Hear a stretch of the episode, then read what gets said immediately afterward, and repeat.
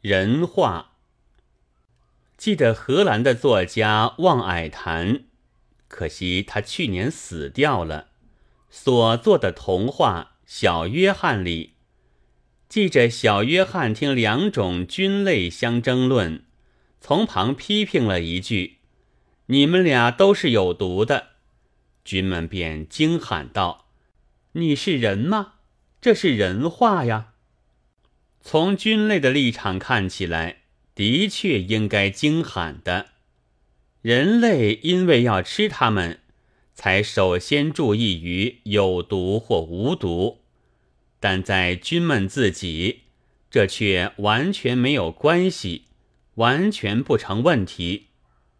虽是意在给人科学知识的书籍或文章，为要讲得有趣，也往往太说些人话。这毛病是连法布尔做的大名鼎鼎的《昆虫记》也是在所不免的。随手抄撮的东西不必说了。近来在杂志上偶然看见一篇教青年以生物学上的知识的文章，内有这样的叙述：鸟粪蜘蛛，形体既似鸟粪。又能扶着不动，自己假作鸟粪的样子。动物界中，要蚕食自己亲丈夫的很多，但最有名的，要算前面所说的蜘蛛和现今要说的螳螂了。这也未免太说了人话。鸟粪蜘蛛只是形体原像鸟粪。性又不大走动罢了，并非他故意装作鸟粪模样，意在欺骗小虫豸。螳螂界中也尚无五轮之说，他在交尾中吃掉雄的，只是肚子饿了在吃东西，何尝知道这东西就是自己的家主公？但经用人话一写。一个就成了阴谋害命的凶犯，一个是谋死亲夫的毒妇了，实在都是冤枉的。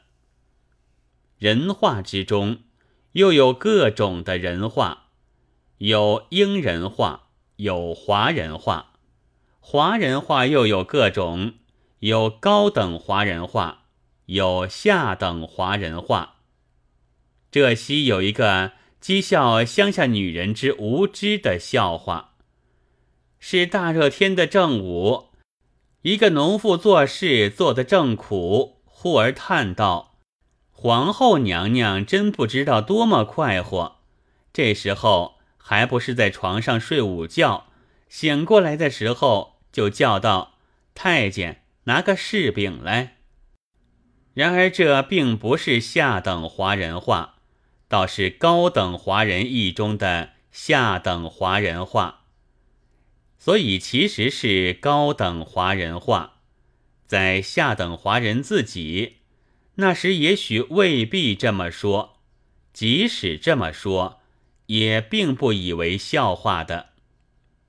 再说下去，就要引起阶级文学的麻烦来了。待住，现在。很有些人作书，格式是写给青年或少年的信，自然说的一定是人话了，但不知道是哪一种人话。